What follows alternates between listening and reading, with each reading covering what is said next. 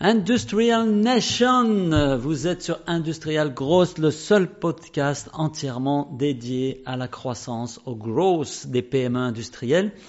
J'ai une question de Lilian, qui est un responsable marketing dans une boîte qui fait euh, des emballages, en fait, qui est dans le secteur de l'emballage industriel, et qui se demande comment euh, construire au mieux son budget marketing. Bon, Lilian, tu t'y prends tôt. On est déjà au mois de, on est que au mois de juin, donc tu as encore un peu de temps pour construire ton budget pour l'année prochaine. Mais c'est une très très bonne question. Et donc Lilian me demandait, euh, est-ce qu'en gros il faut euh, partir entre 5%, 10%, 2% Quel est le pourcentage du chiffre d'affaires euh, qu'il faut utiliser pour construire un budget marketing? Ma réponse elle est simple. Si vous construisez votre budget marketing en fonction du pourcentage de votre chiffre d'affaires, je pense qu'il y a un problème quelque part. Parce que pour deux raisons. La première, c'est que vous êtes en train de construire un budget marketing sur le chiffre d'affaires de l'année passée, de ce qui s'est passé précédemment. Donc ça veut dire que votre budget marketing ne va pas prendre en compte vos objectifs et vos ambitions. Le marketing, logiquement, si c'est bien mené, ça doit être un des premiers moyens qui va générer des prospects, générer du business pour votre entreprise. Les commerciaux derrière vont faire leur job, mais c'est le marketing qui est en haut de l'entonnoir et qui génère le business. Donc si vous euh, construisez un budget sur le CA de l'année dernière, bah, il y a de fortes chances que euh, vos efforts restent les mêmes, donc euh, votre chiffre d'affaires stagne. Je caricature un peu, mais la logique, elle est là. Donc la première chose, Lilian, c'est de construire un budget par rapport à tes objectifs de l'année prochaine. Et là, on touche un point sensible et crucial.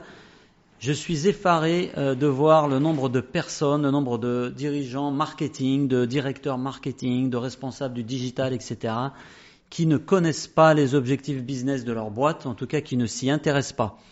Donc Lilian, le premier conseil, c'est de t'intéresser aux objectifs business, marché par marché, segment par segment, euh, type de, de, produit par type de produit, en fonction de euh, là où veut aller ton entreprise. Et c'est ensuite, à partir de là, d'en déduire le nombre de nouvelles ventes qu'il va falloir faire. Donc ça veut dire que tu dois connaître un certain nombre d'informations, le panier moyen, le coût d'acquisition d'un client, le coût d'acquisition d'un lead, etc., etc. Tout un tas d'informations qui doivent te permettre de dire euh, combien euh, vont te coûter les leads que tu veux générer. Par exemple, s'il faut générer 700 leads pour atteindre les 3 millions de chiffre d'affaires que ton entreprise vise l'année prochaine, en connaissant le coût d'acquisition d'un lead, tu peux rapidement avoir une idée de ton budget. Donc voilà, l'idée c'est quand même de partir de vos objectifs, de vous intéresser à ces données qui sont importantes et qui sont souvent des, données qui sont plutôt du côté commercial.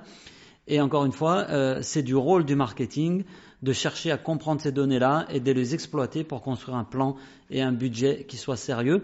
Je vais vous mettre un lien vers un petit article qu'on avait écrit l'année dernière et qui vous donne toutes les indications pour calculer votre budget marketing pas à pas.